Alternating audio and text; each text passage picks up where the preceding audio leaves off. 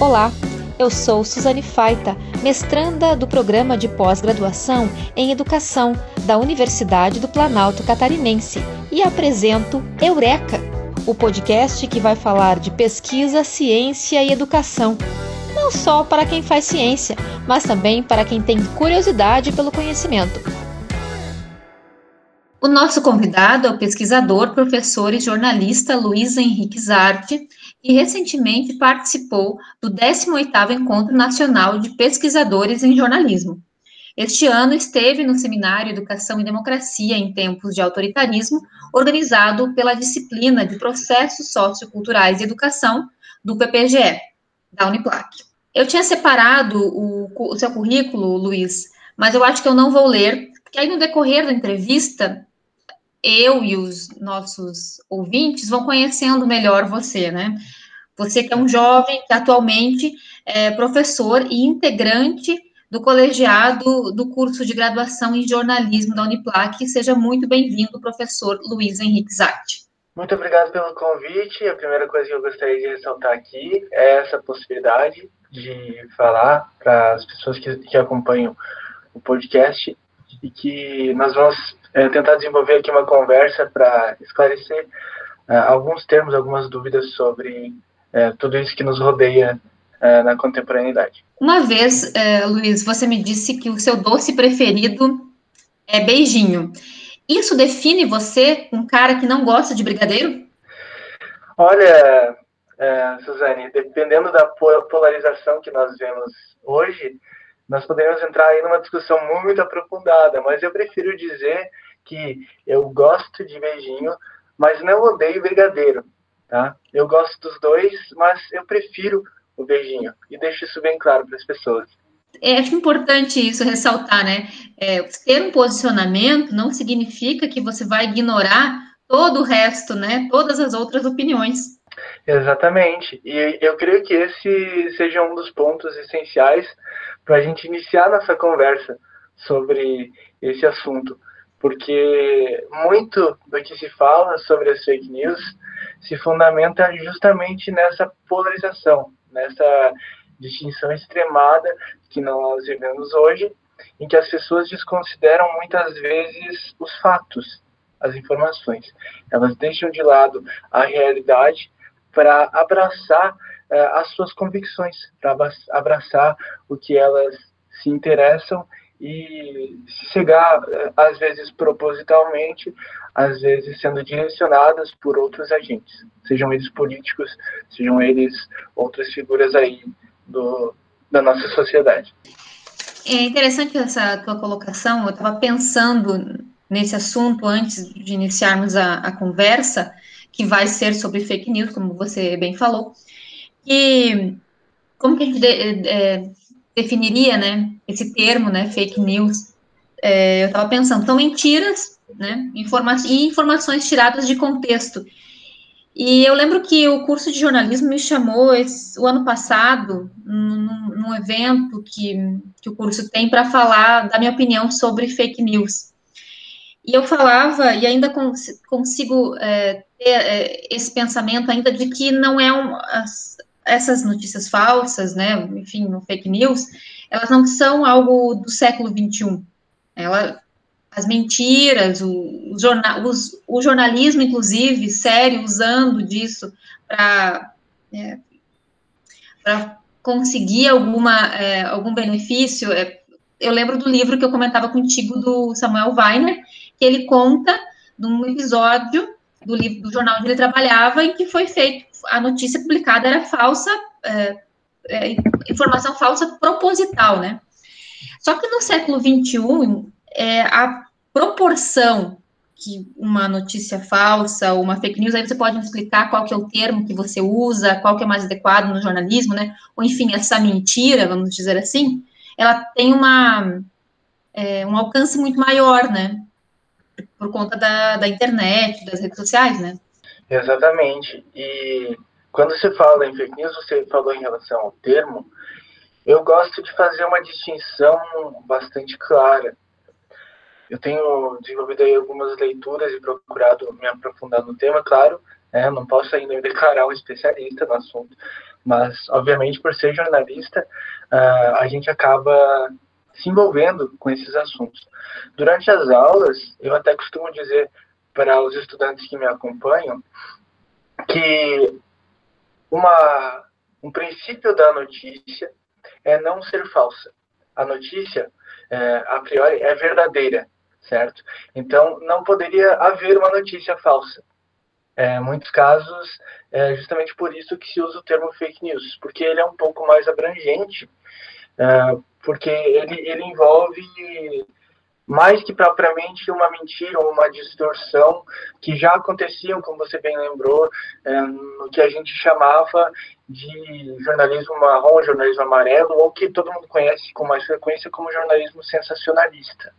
É, no, nos, nos países de língua inglesa é a chamada penny press, né, em que essas empresas de comunicação é, antes mesmo da profissionalização do jornalismo, que aconteceu lá durante o século, entre o século XIX e o século XX, de maneira gradual, elas mentiam como uma estratégia para vender mesmo, sabe? Para colocar suas publicações nas bancas e ser algo chamativo para o público, aquilo com, com chamadas com títulos bastante extravagantes, que usavam muitos adjetivos, muitas palavras fortes, usavam imagens bastante, digamos, espetaculares para chamar a atenção do público. E muito das, das fake news que nós vemos hoje, nesse contexto contemporâneo, bebem dessas fontes, mas tem uma nova dinâmica, acontecem de outra maneira. Por que, que eu falo isso? E por que, que as fake news se diferenciam da notícia uh, verdadeira nesse sentido? A gente precisa pelo menos para mim, dar nomes ao, aos bois, né? São mentiras, como você bem mencionou. Então, nós precisamos deixar claro que é, as fake news, elas utilizam outros recursos, não mais um veículo impresso, não mais apenas uh, esses espaços, como era no passado, mas especialmente a partir da propagação por meios digitais. As redes sociais têm um espaço de protagonismo em relação a isso. Elas são uh, esse local em que é possível espalhar a, a, a mentira é? e as, as, fake news com muita frequência e com muita velocidade, e isso torna difícil até o combate a essas fake news, porque é, estão envolvidas em muitas teorias conspiratórias, sabe? Muitas distorções e invalidações de muitas questões que nós tínhamos como certas até tempos atrás. Isso, por vezes, pode parecer ingênuo, mas em muitos casos é sim orquestrado. Enquanto você falava, eu pensava aqui, é, eu queria que você falasse um pouquinho sobre isso. A questão é, é em 64, quando teve o golpe civil-militar, por exemplo, Fora o jornal Última Hora, todos os outros grandes jornais apoiaram o golpe que derrubou o João Goulart. É, com notícias, é, não, nós não podemos, não posso afirmar que eram notícias é, mentiras, vamos usar o termo mentiras, né? Mas descontextualizava, né, o governo, as ações, enfim, porque tinha um lado, né? E a minha pergunta é: é possível, já sabe o que, que eu penso, né? Mas eu quero que você fale, que o jornalismo, entre aspas, sério, né? A grande imprensa, também promova as fake news? Então, Suzane, eu imagino que o jornalismo ele contribuiu de certa maneira também para o contexto que nós vivemos hoje. Uh, e isso não é só de tempos recentes, já vem de alguns anos, algumas décadas, e não propositalmente, eu diria, a princípio, porque, é, como nós dissemos, a mentira às vezes também faz parte da imprensa, sabe? E muitas vezes a mentira está obscurecida, eu diria, está escondida ali é, no meio de uma omissão, no meio de uma distorção dos fatos, que é justamente é, que muitos agentes políticos se utilizam hoje, né, mas que a gente via na imprensa. Você mencionou ali alguns exemplos, e eu faço questão de também ressaltar que a grande imprensa brasileira, os grandes veículos, aqueles considerados de referência de massa, como a Folha de São Paulo, o Jornal o Globo, o Estadão, uh, entre outros, certo? Eles muitas vezes, por uma orientação editorial, acabavam por é, distorcer informações ou trazer concepções às vezes equivocadas da própria realidade, certo? Faziam uma, uma interpretação, uma validação um pouco errônea da realidade. Então, eles têm culpa no cartório, sim. Os jornais, os veículos de, de, comunicação e de imprensa têm muitos problemas em relação a isso, especialmente em períodos de eleição, que são períodos é, tumultuados, tortuosos, que é, existe uma agitação natural da, da opinião pública das pessoas, né?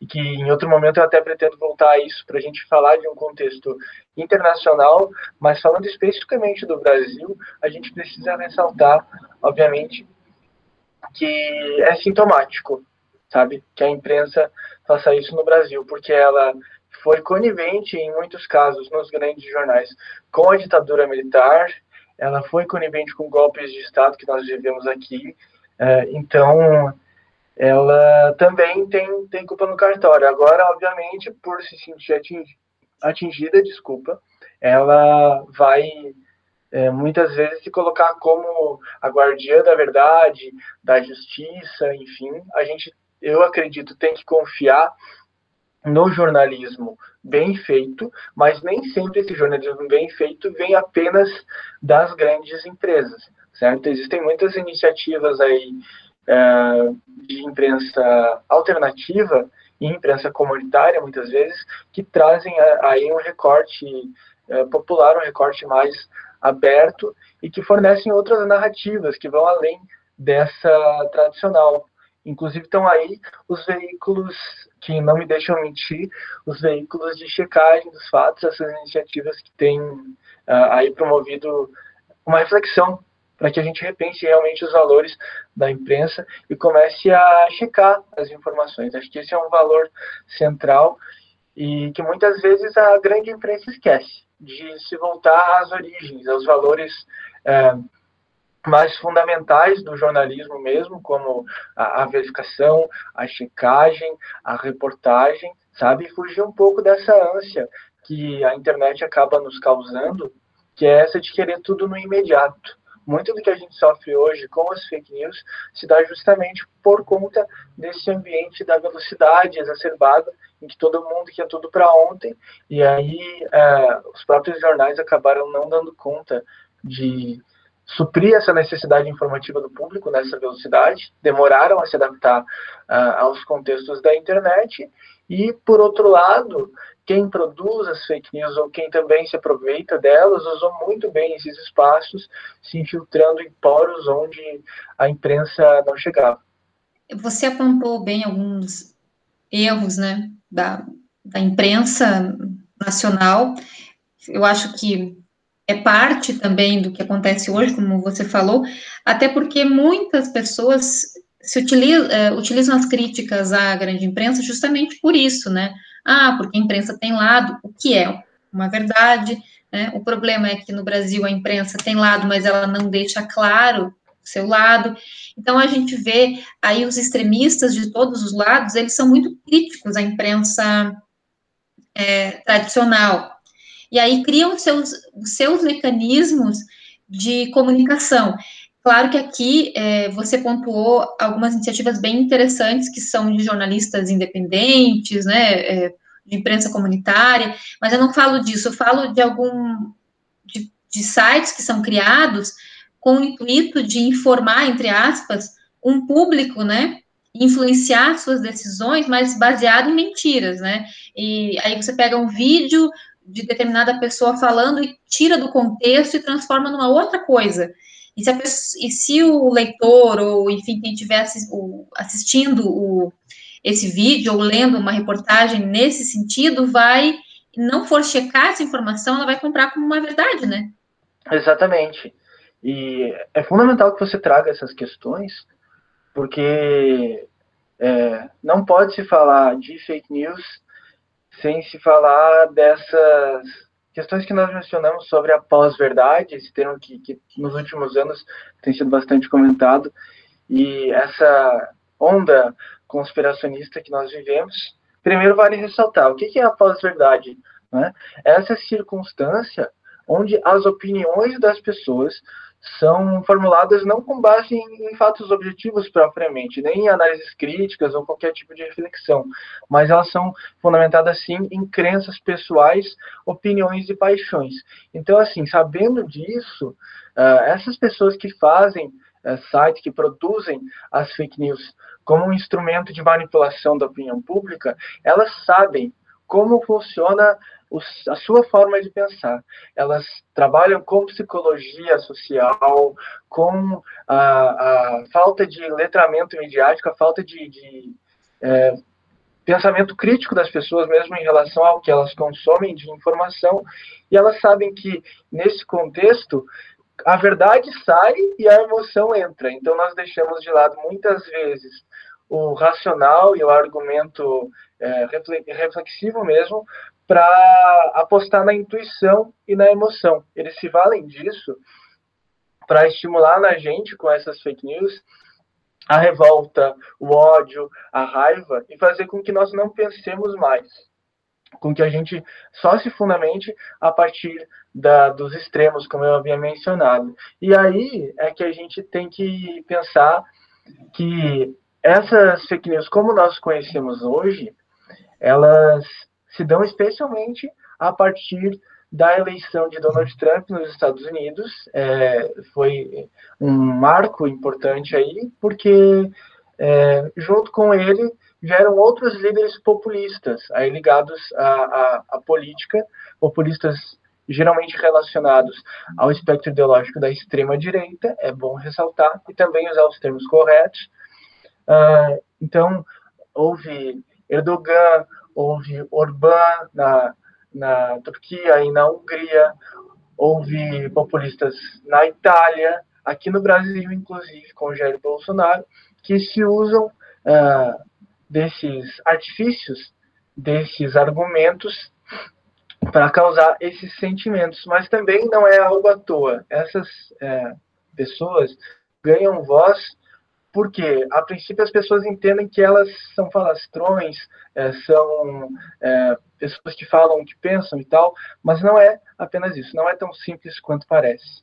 Isso está na onda de um movimento negacionista. Você falou de negar a grande imprensa, isso é parte do processo, porque você precisa retirar a credibilidade de instituições como a imprensa, como a, a própria ciência, precisa tirar desses detentores do conhecimento da forma como nós uh, entendíamos, para uh, é, distorcer essas posições e dizer: olha, ele está mentindo para você, mas eu te dou uma verdade confortável, eu te dou algo que condiz com o que você pensa.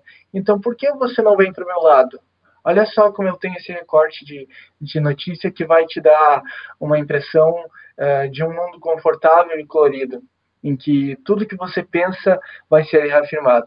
Então, como eu falei, aí então, os, a gente está no meio de uma pandemia, então a gente precisa falar, por exemplo, que existem os negacionistas da ciência que estão aí dizendo que existem curas milagrosas, que um, uh, que não se deve fazer isolamento social, que não se deve usar máscara, por uma série de mentiras aí que eles propagam. Existe um movimento anti-vacina, a ideologização uh, da vacina, por exemplo, contra a Covid, os terraplanistas, certo? Os revisionistas históricos que, que negam o nazismo, negam a ditadura militar, a existência desses movimentos, e isso acaba virando um mundo de ponta cabeça. É, é óbvio que muitas pessoas acreditam realmente nesses conteúdos e que fazem com que a confiança das pessoas é, sofra uma espécie de colapso, ela comece a se desmontar, a ruir. Por quê? Nós vivemos em bolhas nas redes sociais, e em muitos casos, esse universo facilita a propagação dessas informações. Tá? Eu falo de, de, redes sociais, mas não apenas elas, né? Aplicativos de mensagens como o WhatsApp, uh, o YouTube que hospeda conteúdos, todos eles têm muita parcela de culpa também nesse universo. Bom, a gente está se encaminhando para o final do podcast, mas eu queria pontuar algumas coisas aqui antes da gente encerrar e quero que você fale mais um pouquinho. Você falou dos negacionistas. Se você perceber, pelo menos um vereador em Lages se elegeu com uma das hashtags que ele usa na rede social é não use máscara ou sem máscara, né? Então, assim, quando, e fez muitos votos. Então, você vê o quanto isso é preocupante, né?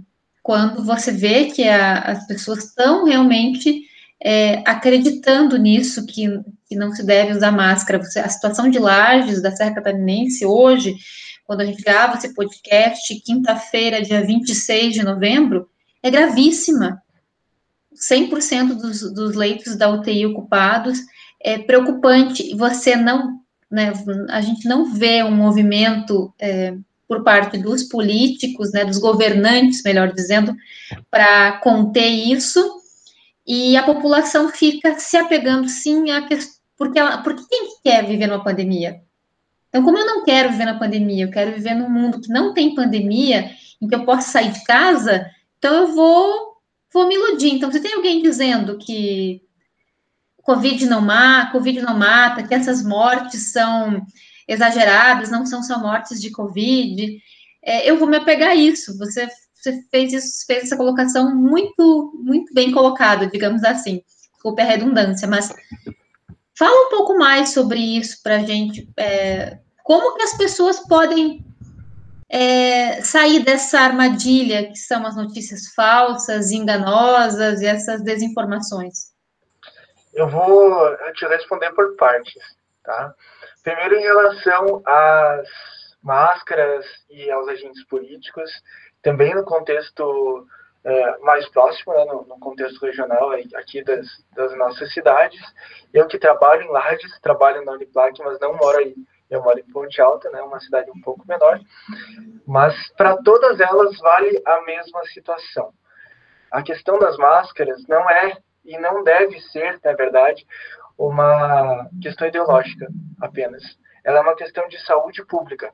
Então, ela tem que estar acima dessas bandeiras políticas. Mas, em muitos casos, não é o que a gente vê. É, existem muitos políticos que usam dessa artimanha justamente para promover esse universo de agitação é, constante, de pânico nas pessoas, é, para que elas é, acabem desconsiderando a, as indicações de, de, de, órgãos de saúde, inclusive, porque é, os fatos não importam mais, como eu disse. E se eles não importam, não há mais apego a isso, certo? Então, quando isso parte dos agentes políticos, isso está muito bem abordado, por exemplo, no livro Como as Democracias Morrem, certo? É uma indicação até de leitura que eu faço.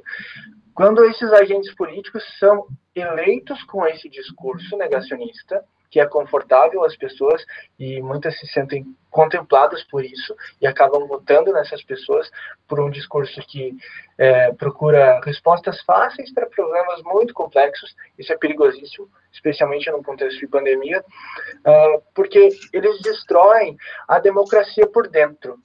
Eles são eleitos dentro do nosso sistema, que tem uh, parâmetros democráticos, né, uma eleição livre, que pelo voto estão dentro das instituições democráticas, como eu falei, para destruí-las por dentro. Existem muitos engenheiros do caos, é, eu costumo usar esse termo, que também é título de um livro muito importante, que é, são caras que dizem, por exemplo, que não se contrata mais jornalista para pensar sobre essas fake news, mas cientistas de dados, sabe? Mas é, especialistas em tecnologia, para conseguir atingir de maneira mais assertiva as pessoas por meio das ferramentas e da tecnologia. Então, é esse declínio da razão, essa queda é, da, das nossas concepções que nós tínhamos até tempos atrás, que se dá por meio de uma guerra cultural, eu diria, esse ataque é, de, de, uma, uma espécie de, de metralhadora de mentiras mesmo, para torturar para se tornar tortuosa, desculpa esse, esse caminho, essa situação que nós vivemos. E aí você falou, uh, num segundo momento ali, sobre como nós podemos sair desse, dessa situação em que as fake news nos colocam, muitas vezes. Eu creio que nós precisamos é, olhar com mais cuidado tudo que nós consumimos. Eu falei ali em determinado momento de um letramento midiático, mas é de você ser desconfiado. Desconfiado não no sentido de ser um negacionista, de uh, acreditar que a vacina está sendo comprada por uh, agentes infiltrados, que uh, eu vou esperar a confirmação de um site que me diga aquilo que eu quero ouvir. Não, não é isso que eu estou querendo dizer. É, é que você, por favor, se policie, que você pare para pensar quais são as fontes que você consome de, de informação, de que forma esses conteúdos são a você apresentados, porque a gente precisa pensar que existem 127 milhões de cidadãos conectados no Brasil, que é um dos maiores consumidores de mídias sociais do mundo. Então, esse espaço também precisa, é, a gente precisa ter um pouco de atenção é, sobre ele, para que e muitas vezes a gente não consuma, por exemplo, esses conteúdos que imitam o estilo jornalístico, mas não são jornalismo, portais falsos, que distorcem falas, que inventam personagens ou tiram as informações de contexto, uh, que focam geralmente em algo, uma personalidade, uma emissora, trazem temas polêmicos, usam muita caixa alta, muitas exclamações, e conteúdos que passam de corrente em corrente, que as pessoas só compartilham uh, por emoção mesmo, mas não checam informações. Então a checagem é fundamental e a gente precisa estar atento que, em muitos casos, eles usam os grandes jornais para dar credibilidade, mas que também tem muitas coisas evidentes, como erros de formatação é, da fonte utilizada, e que eles usam muitos adjetivos, sabe? É, tal agente destroça, destrói, desmascara outro. Então precisamos prestar muita atenção nisso também. E para verificar, eu acho que vale aquele manualzinho uh, de, de dicas aí para que a gente faça a checagem correta. Primeiro, pense qual é a fonte de onde você está consumindo essa informação e quem foi a fonte dessa informação uh, antes da que você realmente está consumindo. De quando que é uh, esse conteúdo que você está tá consumindo? Existe alguma data? Existe alguma forma de você verificar isso? Será que não é uma notícia, uh, uma informação velha? né, melhor não sendo notícia em muitos casos, mas será que não é uma informação velha que foi tirada do contexto? Ela é assinada por algum profissional, por algum jornalista que tem aí um parâmetro de, de verificação, uma credibilidade a zelar? Ela, por acaso, repercutiu em outros veículos é, tradicionais? Existem outras fontes que fundamentam esse, esse fato? O site é conhecido já por sensacionalismo ou não? É, será que você leu a matéria completa ou parou só na chamada, por exemplo? Você checou, por acaso, outras notícias desse mesmo endereço para saber qual é o teor delas? E outra coisa, você usou a boa e velha pesquisa antes de replicar esse conteúdo? Eu creio que esse último ponto seja um, uma questão central. Você tem que é, ser uma espécie de detetive. Verificar, verificar, verificar, para ver realmente se essa informação é confiável e se você realmente não vai estar tá, é, distorcendo a tua concepção de realidade com conteúdos claramente falsos e distorcidos. Muito bem.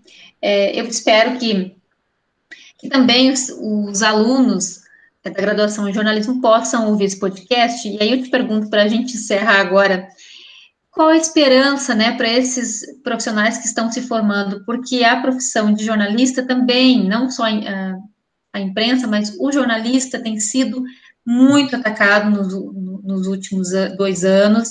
É, são inúmeras as agressões é, que jornalistas têm sofrido de, da grande imprensa, da, da, também de veículos médios, por políticos, também por pessoas. Tem a, a, aquele episódio da jornalista, não vou lembrar o nome dela, aqui de Santa Catarina, que estava na praia fazendo uma reportagem e foi agredida por homens que estavam sem máscara, né? Uma violência, para mim, uma violência extrema, né?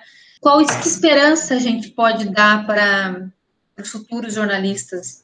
Olha, é uma pergunta de um milhão de reais, eu diria. Uma pergunta bastante difícil de ser respondida, mas que nós tentamos traçar alguns caminhos. Você falou aí dessa esperança, eu acho que no momento ainda nós vivemos um período de desesperança, de ataques velados a jornalistas, a profissionais da imprensa, que é, é uma política institucional já, já virou uma prática, é, infelizmente, comum, corriqueira, de agentes políticos. Isso está inclusive no governo, em diversas das suas esferas, e a gente precisa ressaltar uh, esse aspecto, esse sentido. Mas, por outro lado, uh, apesar de eu perceber que, inclusive, entre os jornalistas há esses. jornalistas eu coloco muitas aspas, tá? Há esses falsários, esses mentirosos que distorcem as informações com um propósito, talvez, de, de tirarem proveito disso. Por outro lado, eu espero realmente que na universidade a gente promova um espaço de reflexão, um espaço de crítica, sabe? Para que a gente pense qual é o nosso papel em sociedade e por que, uh, que jornalismo é fundamental, por que, que ele é importante para a nossa a manutenção da saúde da nossa democracia, o jornalismo bem feito, eu diria, e também para a sustentação de muitos valores.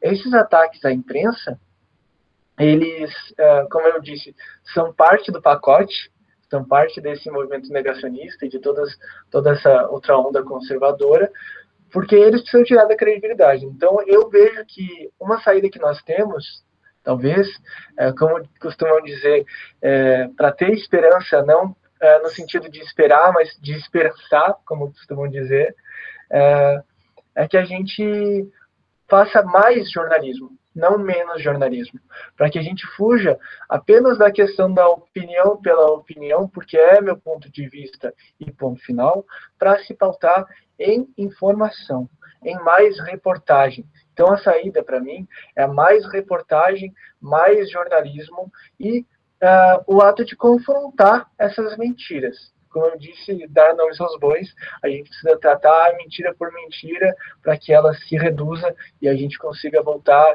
digamos, a um, uma situação mais civilizada e que a gente consiga viver em paz também entre os jornalistas e as pessoas que também não são. Luiz, muito obrigada pela sua participação no Eureka. Então, agora você pode se despedir dos nossos ouvintes. Eu, primeiro, quero agradecer de novo a possibilidade de estar aqui no podcast falando no Eureka. Eu sou um ouvinte também, então é, tenho acompanhado aí essa empreitada. É um serviço muito válido, é uma informação que vocês fornecem que eu acho que é importantíssima. E fica apenas, creio eu, o alerta, certo? De que a gente realmente pare para pensar onde nós estamos e para onde nós queremos ir. E agora é o momento A Coruja Quer Saber. A dica é do professor Luiz Henrique Zarte com a participação da estudante Ana Flávia. Olá, eu sou Ana Flávia, estou participando novamente do podcast Eureka e vim falar sobre Privacidade Hackeada, que é um documentário que foi lançado em 2019 e está disponível na Netflix. Ele trata basicamente da manipulação de dados de usuário e como essa manipulação pode afetar o futuro de uma população. Ele exemplifica isso através das campanhas eleitorais inicialmente discutidas nos Estados Unidos, e posteriormente ele traz uma discussão sobre campanhas eleitorais ao redor do mundo que foram manipuladas por uma organização em específico. Então, voltando às eleições de 2016 nos Estados Unidos, essa organização utilizou dados de usuários de uma rede social sem permissão e formulou três perfis de, de eleitores. Desses três perfis, a organização selecionou um perfil de pessoas mais persuasíveis, mais suscetíveis a mudarem de opinião e bombardeou elas de publicações, de notícias, é, informações que manipulassem elas de forma a votarem no eleitor de interesse da organização. Essas pessoas foram de suma importância para a eleição porque elas estavam nos estados mais é, decisivos das campanhas eleitorais. Ou seja, foram cerca de 70 milhões de eleitores que praticamente definiram futuro da eleição dos Estados Unidos para mais de 2 bilhões de habitantes do país. Isso não ocorreu só nos Estados Unidos, ocorreu em diversas outras nações ao redor do mundo, diversas outras campanhas eleitorais. Tanto é que o documentário cita como exemplo uh, a eleição de um candidato extremista de direita no Brasil, atrelado né, à disseminação de mídias falsas supostamente não manipuladas por uma outra rede social.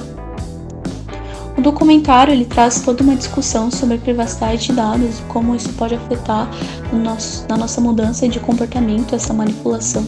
Até que ponto nós não estamos sendo manipulados, não nessas redes sociais em específico, mas em todos os recursos tecnológicos que nós colocamos nos nossos dados, desde e-mail até CPF. E essas plataformas, né, que elas vieram como, uh, como recurso para unir o mundo, estão sendo utilizadas como armas para dividir a população e dividir as opiniões, e como é, sinônimos de poder, né? Em relação à organização, as pessoas que trabalhavam, algumas, algumas pessoas que trabalhavam nessa organização começaram a cooperar com uma investigação para desmascarar essa organização, essa empresa, através também de outros jornalistas e de um usuário que foi pelo menos o primeiro usuário que levou à frente, que perguntou para essa organização quais eram os dados que estavam sendo utilizados e poderia tê-los de volta e através disso é, iniciou-se uma investigação criminal. Eu termino minha fala com a fala deste usuário que permeou toda essa investigação criminal e que ele é, foi praticamente o protagonista do, do documentário e que ele pergunta, né? Eu não posso deixar de me perguntar. Eu posso estar sendo manipulado? Eu posso ser manipulado? E você? Se você tem sugestões ou críticas, entre em contato com a gente. Manda um e-mail para eurekappge.gmail.com. A divulgação do Eureka é da Rosana Tisato, a edição de som de Jari Carneiro Júnior e a coordenação geral é de Jaime Dresch.